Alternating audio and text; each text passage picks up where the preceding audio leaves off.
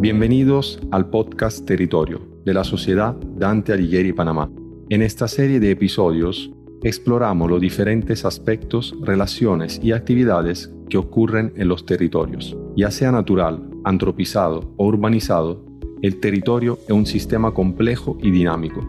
Aprende sobre arquitectura y urbanismo, literatura, gastronomía, música, tecnología y mucho más, de la mano de expertos de diversos sectores. Mi nombre es Iván Gripaldi, cofundador del estudio de arquitectura Doge Arquitectos y socio fundador de Dante Alighieri Panamá. Acompáñame en esta primera serie de episodios enfocados en el urbanismo y la regeneración urbana. Conéctate y forma parte de la conversación. Prepárate para explorar. Bienvenidos a este segundo episodio del podcast Territorio de la Dante Alighieri Panamá. Hoy tendremos el agrado de conversar con el profesor Álvaro Uribe. Bienvenido, profesor. Salud. El profesor Uribe es arquitecto graduado en la Universidad de Panamá, tiene una maestría en ordenamiento territorial en la Universidad de París y un posgrado en Sistema de Información Geográfica en el Instituto y Estudio de Vivienda y Desarrollo Urbano de Rotterdam. Es profesor de la Universidad de Panamá, asesor de planificación urbana del Metro de Panamá desde su inicio hasta 2021. Es autor del ensayo Ciudad Fragmentada sobre la estructura urbana de Panamá. Es para nosotros un placer tenerlo aquí, profesor, y hoy vamos a tratar de hacer un recuento de lo que fue la urbanización de la ciudad de Panamá durante el siglo XX. Empezamos por la transformación que trajeron la separación de Colombia y la creación de la antigua zona del canal, ambas que se dieron a principio de, siglo, en 1903. Eh, ¿Quieres seguir un poco lo que fue eh, la conversación que tuvimos con la arquitecta Quirós? Eh, donde justamente fuimos desde la ciudad de Panamá Vieja hasta principio del siglo XX. Muy bien. Yo diría que el momento principal para iniciar esta cuestión es la separación de Colombia en el sentido de que ahí hubo una, un acuerdo con Panamá, con un tratado que creó un territorio aparte dentro del propio territorio nacional, que es lo que se llamó zona del canal durante más o menos 70 años. Porque al crear ese espacio, ese espacio segregado, un espacio, una especie de cordón sanitario a lo largo del canal, se estableció un, un modelo diferente también de ocupación del suelo y de uso que tendría muchas consecuencias sobre el, sobre el ánimo nacional, pero también sobre la manera como se eh, desarrolló la técnica en, términos de ocupación del espacio y, de, y en el proceso de urbanización de una ciudad que en 1903 tenía más o menos la centésima parte de la población que tiene hoy. Más o menos 20 mil personas se podría decir que había en esa época y ahora en 2023 tenemos 2 millones, más o menos. Entonces, ya es un área metropolitana. Entonces, ¿cómo, cómo pasa, cómo ocurre eso? Está determinado muy estrechamente por la presencia de la zona, lo que fue la antigua zona del canal. Porque la segregación del territorio implicó integrar a pesar de todo, es decir, se estaba, se estaba separando, pero se estaba integrando en una sola propiedad, un territorio que ya estaba despedazado en propiedades diferentes, donde había muchas propiedades particulares que eran fincas de gran tamaño a lo largo de la ruta, lo que había sido la ruta, en este caso Panamá-Colón, pero que había sido antes Panamá-Portobelo, en el siglo XVII y que había establecido una serie de asentamientos y de usos. La historiadora Marix Salazo escribió recientemente un trabajo sobre eso. Es bien interesante de ver cómo, cómo, fue, cómo ocurrió, qué pasaba ahí antes de, del siglo XX. Y que los norteamericanos adquirieron esas tierras por tratado. Eran ocho kilómetros a cada lado del eje del canal eran más o menos 1.600 kilómetros cuadrados de territorio que atravesaban el istmo del Atlántico al Pacífico y que generaron un, modo, un modelo de ocupación del suelo completamente diferente, digamos, al otro lado del límite, en una ciudad que en los primeros 40 años creció paralelamente a la ciudad de Panamá. Entonces, mientras Panamá vio eh, reducida sus posibilidades, su posibilidad de uso del, del, del territorio a un espacio que parece una especie de triángulo entre el límite de la zona y el, y el mar, quedando con una vía, la vía colonial, el camino de las sabanas, que hoy día es la vía de España, como columna vertebral de lo que ocurriera ahí. Eh, la zona del canal o los asentamientos creados en la zona del canal estaban en un territorio con un solo propietario, que no era un propietario privado, que era un propietario estatal. Entonces, el modelo de, ocupación del suelo allá fue una cosa completamente diferente que no tuvo nada que ver con el mercado. En cambio, en el lado panameño, el mercado determinó la entrada de la tierra al proceso urbano. Y desde muy temprano se estableció que el interés colectivo no hacía que se subordinara el interés particular, sino que el interés particular iba a determinar bastante de lo que se iba a hacer como ciudad. El primer movimiento de expansión urbana, que empieza más o menos en 1905, eh, hay que recordar que eh, los norteamericanos trajeron una fuerza de trabajo muy grande, casi prácticamente duplicaba la cantidad de personas que había en, la, en la zona de tránsito. Entonces, la tenían en campamentos allá. Mientras el canal se hizo, que fue hasta 1914, esa población estuvo, digamos, principalmente asentada a lo largo del, de la obra del canal en el territorio de la antigua zona. Pero al terminar la obra se integraron a la ciudad, dejaron de vivir allá porque ese era un sistema que solamente daba albergue a quien trabajaba dentro del sistema zona del canal. Entonces, la forma en que se quedaron implicó un tratamiento diferente porque eran trabajadores negros. Y la zona del canal tenía leyes racistas desde, el principio. Había un tratamiento diferencial para trabajadores blancos y trabajadores negros que tenían asentamientos diferentes, localizados separadamente dentro del sistema de la zona, con salarios diferentes también. Y cuando y, y Panamá casi que adoptó esa, esa configuración.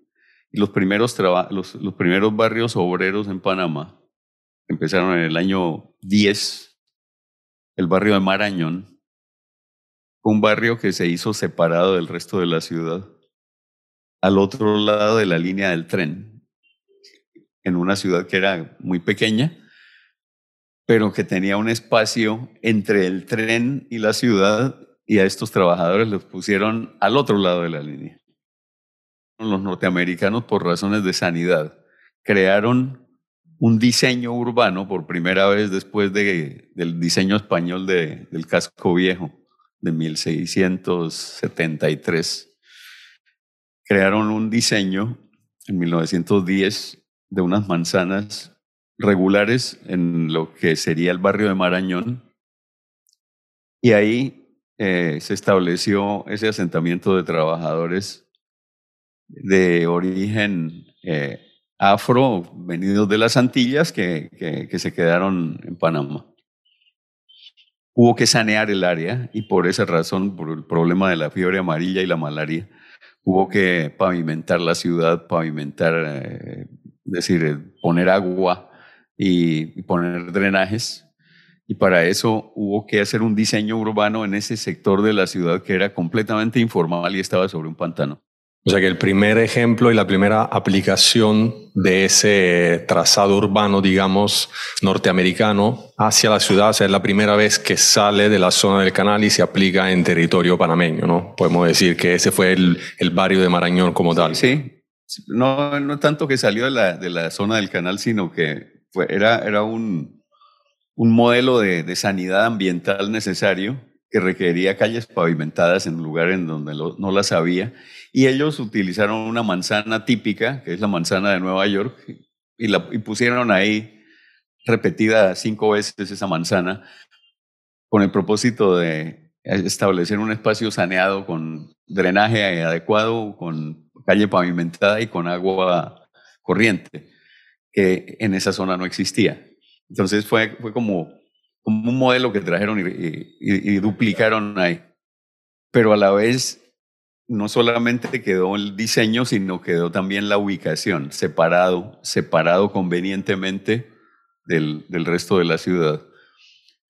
En el Chorrillo pasó lo mismo, con un diseño que simplemente copió a Marañón, pero esta vez ya fue por un, un, grupo de empresarios locales que vieron que ese era un buen negocio y crearon en el barrio, el barrio que se llamó El Chorrillo, pegado al límite de la antigua zona y separado de la ciudad por los cementerios, el conjunto es el cementerio Amador y los cementerios que hay ahí, o sea, separado también del resto.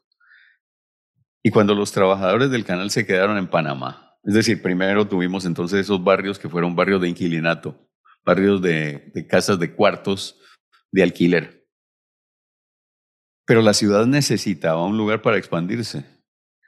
Y el primero en, digamos, en detectar la necesidad de un nuevo diseño urbano para la ciudad de Panamá fue un inglés que adquirió las propiedades estas donde estamos, las de Bellavista, entre el Parque Urraca y la, y la Vía España, que seguía siendo la columna, sería la columna vertebral de la ciudad la Vía España, que venía como avenida central desde el casco viejo y seguía por aquí. Adquirió estas tierras, hizo cuatro, cuatro manzanas y el Parque Urraca como un espacio abierto, eh, creando por primera vez lo que se convertiría en el modelo residencial por excelencia en Panamá, que es el chalet, o sea, la, vivienda unifamiliar aislada. Se hacía por primera vez eso, se hacía en el barrio de Bellavista, que era un barrio de las afueras, casi que digamos del suburbio de lo que para ese momento era la ciudad. Y, se hacía con lotes mucho más grandes que lo que, lo que había en el casco viejo y con vivienda unifamiliar aislada que simplemente no existía aquí. Entonces ese fue un producto inmobiliario muy atractivo que atrajo principalmente a la élite que vivía, a la élite comerciante del casco viejo, que salió de ahí y se estableció en, en diversos lugares, empezando por Bellavista. Bellavista se convirtió en el barrio, barrio chic. Ahí digamos que empieza ese tema ¿no? del, del abandono, o sea, de la mudanza con abandono. Se mueven del casco hacia Bellavista y es como el principio de un proceso que luego cíclicamente vemos que se repite, se sigue repitiendo hasta hoy en día. Sí, era un, era un producto nuevo. El casco viejo no tenía posibilidades de reciclaje. Era vivienda antigua, construida de otra manera, sin servicios eh, que, que la, el desarrollo contemporáneo esperaría. De hecho, el casco viejo no tenía agua. Los norteamericanos se la trajeron cuando hicieron el canal. Las calles no estaban pavimentadas, fueron pavimentadas por razones de saneamiento. el sistema de construcción de casas pegadas, corridas, ¿no? de paramentos corridos sobre manzanas, impedía que ahí se pudieran hacer variaciones de ninguna clase. ¿no?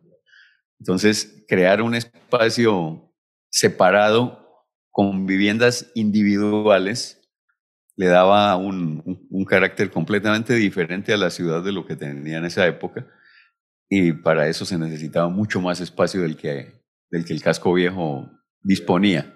Así que Bellavista se convirtió en una especie de modelo. Muy rápidamente se, se aplicó la misma fórmula, pero esta vez por parte del, de un proyecto público, el proyecto de, la exposición, que se ubicó exactamente entre Marañón, el barrio obrero, y Bellavista, el barrio de la élite.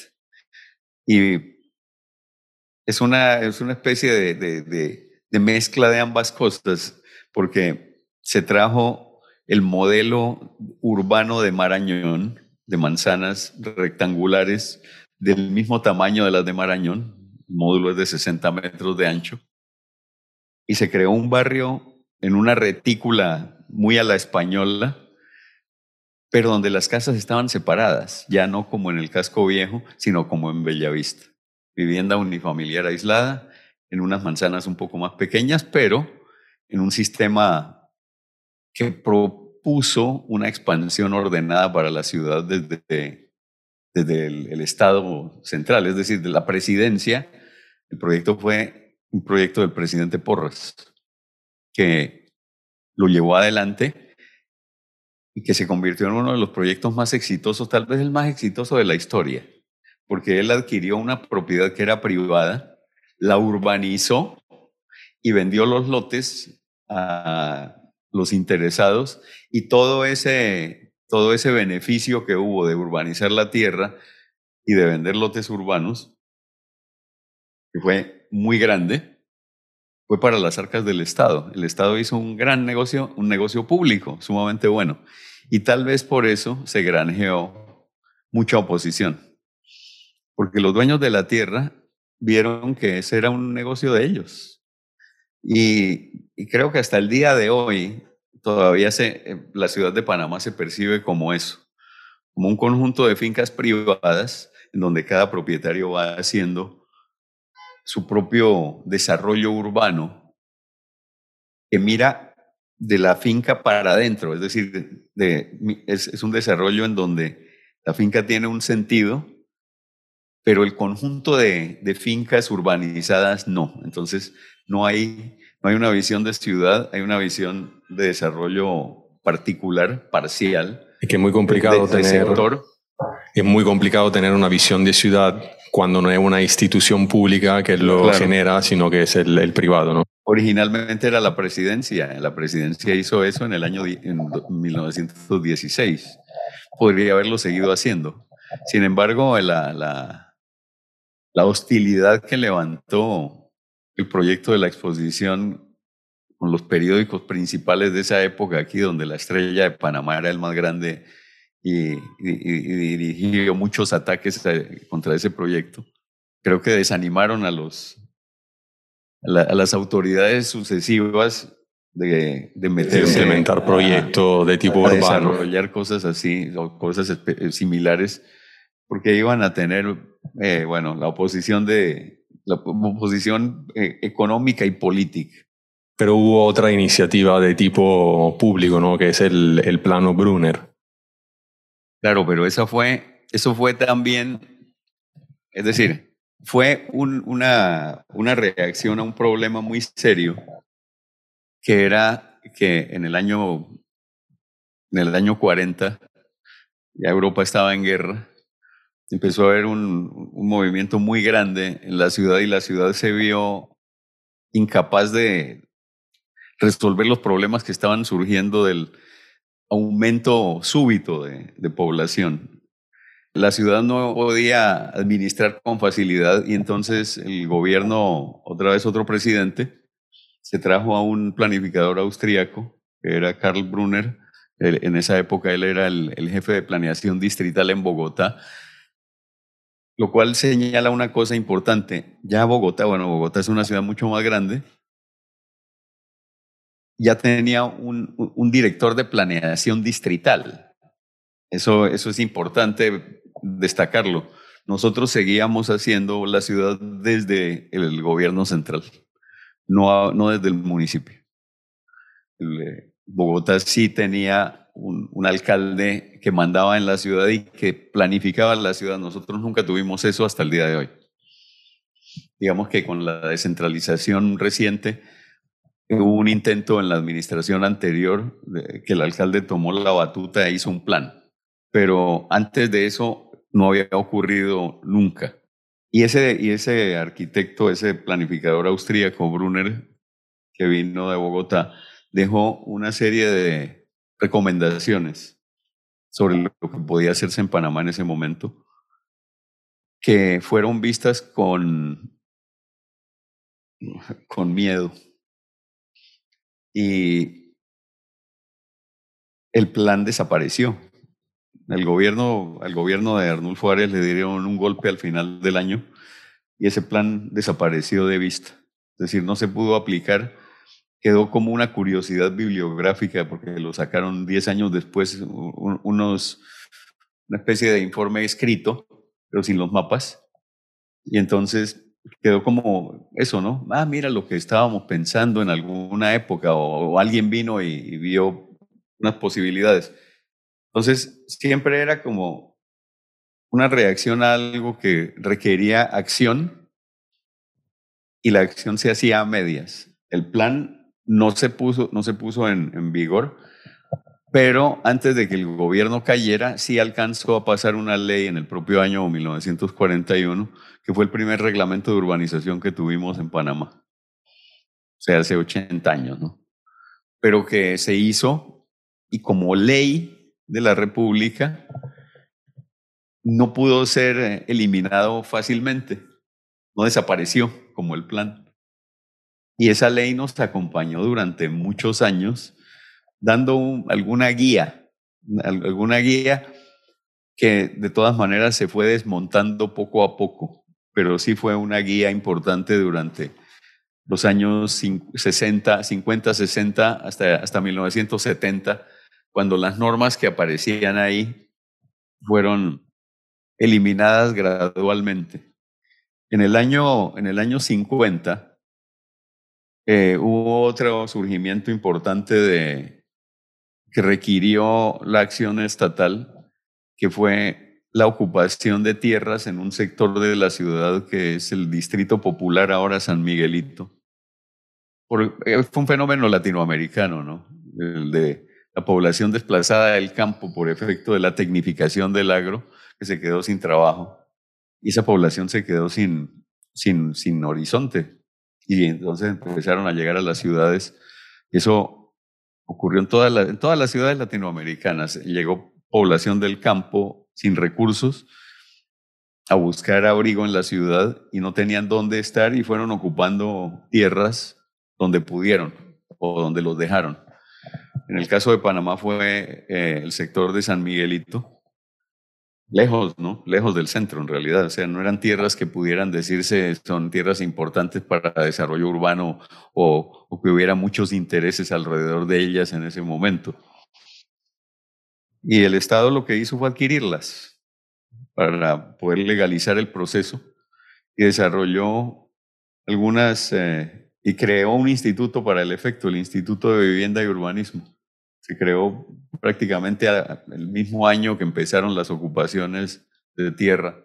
Entonces, el Instituto de Vivienda y Urbanismo empezó a hacer un trabajo de regularización de ese espacio que había sido ocupado informalmente y fue creando también un, modelo de, de, de, vivienda popular muy sencilla, ¿no? de piso y techo. Y y un diseño de barrio popular en torno a los barrios, que, es decir, de la misma inspiración de, de los barrios del área del canal, que consiste en, en, tener una unidad de una especie de barrio de un tamaño de 3 a 5 mil personas que puedan ser servidos por una escuela primaria y que la escuela sea como el centro del barrio, centro cultural incluso, centro de reunión pero porque para que todos los niños puedan ir a pie. Se trata de mantener esa unidad. Y eso dio buen resultado en esa primera fase de, trabajo que hizo el, Instituto de Vivienda y Urbanismo en esa zona de la ciudad que es San Miguelito. Eh, pero a la vez dejó el espacio libre para que el resto de la ciudad fuera urbanizado de acuerdo a los eh, a la voluntad de los propietarios de la tierra. Es decir, nunca se creó una entidad lo suficientemente potente como para pensar la ciudad en su conjunto, distribuir eh, organizar el espacio en, función de, la expansión de la ciudad y de la dotación de servicios para la colectividad, sino fue atender los problemas que se le presentaban, como por ejemplo la ocupación ilegal de tierras, regularizar eso, pero dejó que el, el, eh, el conjunto del desarrollo urbano quedara en manos de los propietarios particulares de las tierras y del mercado. Es decir, se produjo eh, la urbanización en las tierras que los propietarios quisieron, cuando quisieron y como quisieron. Y, ellos se encargaron de vender tierra, tierra urbanizada y, inicialmente y después el producto terminado, el lote con una casa, es decir, el barrio entero, la, urbanización completa. Urbanización que en realidad no es completa, porque la lógica del mercado impone más beneficio eh, económico que beneficio social o colectivo. Entonces, eh, las posibilidades de dejar espacios para equipamiento o para recreación son un sacrificio para el privado que dice, esto yo lo puedo vender porque lo voy a regalar. Y el Estado carece de, eh, la, de, la fuerza y de la voluntad política para determinar las normas que deben cumplirse y que, como dije antes, empezaron a, inicialmente existieron en el año 40, pero poco a poco, con la ley del, del año 41, pues, la ley de, la primera ley urbana, el, reglamento de urbanización del 41, pero que se fueron desdibujando con los años y poco a poco dejaron el espacio prácticamente libre.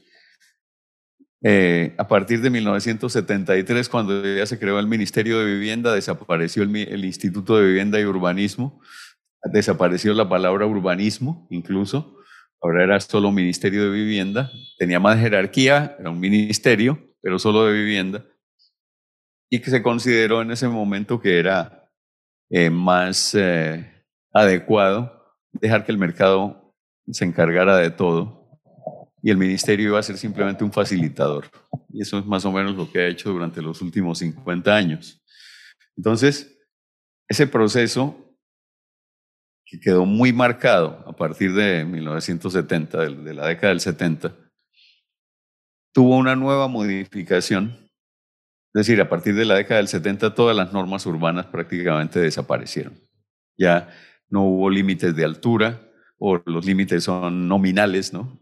La densidad se podía subir muchísimo, la, el coeficiente de edificabilidad desapareció, de manera que prácticamente era eh, espacio, campo libre, pues, para, para ir haciendo lo que, lo que el propietario quisiera. Y más o menos eso fue lo que ocurrió. El resultado es que tenemos una ciudad que no tiene calles, porque tiene una estructura de calles muy, muy primaria, que es prácticamente la misma que teníamos en el siglo XIX. Y entonces la ciudad está permanentemente atascada. En ese momento, cuando estábamos empezando con ese proceso de mayor urbanización, que digo, empezó en 1970, también hubo una renegociación con, la, con el con los norteamericanos para recuperar, para recuperar la zona del canal. Se, se, firmaron los tratados en el año 77, en el año 79 Panamá empezó a recuperar ese territorio gradualmente. Y ese territorio se vio como un competidor del, del, de la tierra privada, territorio público que pasaba a manos del Estado, como una sola propiedad, cuando el territorio privado sobre el cual había crecido la ciudad se seguía vendiendo. Y entonces hubo también mucha resistencia a introducir esa tierra, porque sería una especie de competidor desigual con el, con el sector privado. Entonces esa tierra nunca ha entrado. Y eso es muy interesante, porque eso ha permitido mantener la integridad de ese territorio aproximadamente igual a como lo recibimos. Claro, ha habido mordisqueadas aquí y allá, pero en general todavía existe y todavía puede ser una carta importante de negociación para la ciudad del futuro. Ahí es donde está la mayor posibilidad de transformar esto, ¿no? Porque estamos llegando también a una situación límite. Es decir, con el proceso de, incorporación del territorio del canal, necesitamos hacer una planificación a nivel regional y con todos los temas ambientales que existen ahora. El agua, por ejemplo, es una cosa crucial para nosotros por el ensanche del canal y, la demanda de agua de una población creciente. Entonces es necesario empezar a planificar. Y esa planificación ahora se vuelve una obligación. Eh, a partir de principios del siglo XXI, se hizo una ley de ordenamiento territorial, un poco también respondiendo a esas nuevas exigencias. Ya no podíamos seguir haciendo la ciudad de la misma manera. Y eso abre un espacio legal, todavía no técnico, pero sí legal, de introducir algunas modificaciones en la manera como hacemos la ciudad. El principal eh, eh, eh, instrumento de transformación apareció en el año 2010, que es el sistema del metro. Porque en una ciudad que es tan dispersa y tan descoyuntada, tan, con tanta carencia de, de conexiones para tener flujos aproximadamente adecuados para el tamaño que tiene, el metro integra todo eso, utilizando la estructura central de, vías que tenemos ya, digo, desde, el año 40, pues desde hace 80 años. La vía interamericana, que es la vía España, y la carretera transísmica que apareció en el 42. Y sobre esa estructura de, vías eh, se conectan territorios que están muy mal conectados, que solo dependen de esos ejes principales y que para el automóvil particular funcionan muy mal pero para el metro no. El metro, justamente por ser una ciudad tan lineal, casi que nosotros hubiéramos estado diseñando una ciudad para poderle poner un metro en algún momento y eso es lo que está pasando ahora. Eso le da una, una posibilidad diferente porque es transporte colectivo por primera vez. Es una inversión sumamente cuantiosa que también ocurre por primera vez para la gente que no tiene automóvil todo esto había estado en función de la gente que tiene o que, o que tiene que tener automóvil. Bueno, ya no. Ahora el metro plantea una posibilidad diferente de conexión apropiada, segura y, confiable para una ciudad tan dispersa. Y eso con el territorio del área del canal, creo que son los dos ingredientes principales para hacer un nuevo cóctel de, qué posibilidades tenemos como ciudad de trascender, de, desarrollar eh, un, esquema en lo que queda del siglo XXI. Y las posibilidades son muy buenas porque realmente tenemos un territorio muy vasto que todavía que es de propiedad pública y que no se ha utilizado en la forma tan despilfarradora como hemos hecho con el territorio privado que, que, que se usó solo como negocio. Entonces, con, las, con la nueva conciencia también sobre el ambiente, con el tema del agua y con la expansión urbana de una ciudad que casi que tiene la misma huella que ocupa Bogotá, pero tiene la cuarta parte de la población que hay allá, podemos, podemos pensar en nuevas fórmulas también de, ocupación del espacio y de consumo del territorio, que puedan realmente convertir esto en una colectividad y no en una suma de individualidades, que es lo que, lo que tenemos hasta ahora. Bueno, profesor, yo le agradezco toda la explicación de esa transformación del siglo XX y invito a todos nuestros amigos a que sigan el próximo podcast porque justamente empezaremos a hablar con el arquitecto Ariel Espino sobre cuáles son las potenciales los, potenciales que tiene Panamá como transformación del territorio en los años que vendrán. Muchas gracias, profesor. Muy bien, gracias. Y hasta aquí llegamos en este episodio de Territorio. Esperamos que haya disfrutado y aprendido de nuestra exploración. Puedes encontrar todos nuestros episodios anteriores y mantenerte al tanto de los nuevos lanzamientos suscribiéndote a nuestro podcast en tu plataforma favorita. Recuerda compartir nuestro episodio con amigos y colegas interesados con el tema para que juntos podamos seguir construyendo una comunidad apasionada por el conocimiento de nuestros territorios. Si tienes preguntas, comentarios o sugerencia, nos encantaría escucharte. Puedes encontrarnos en el Instagram arroba Panamá para obtener más informaciones y recursos relacionados con el show. Hasta la próxima.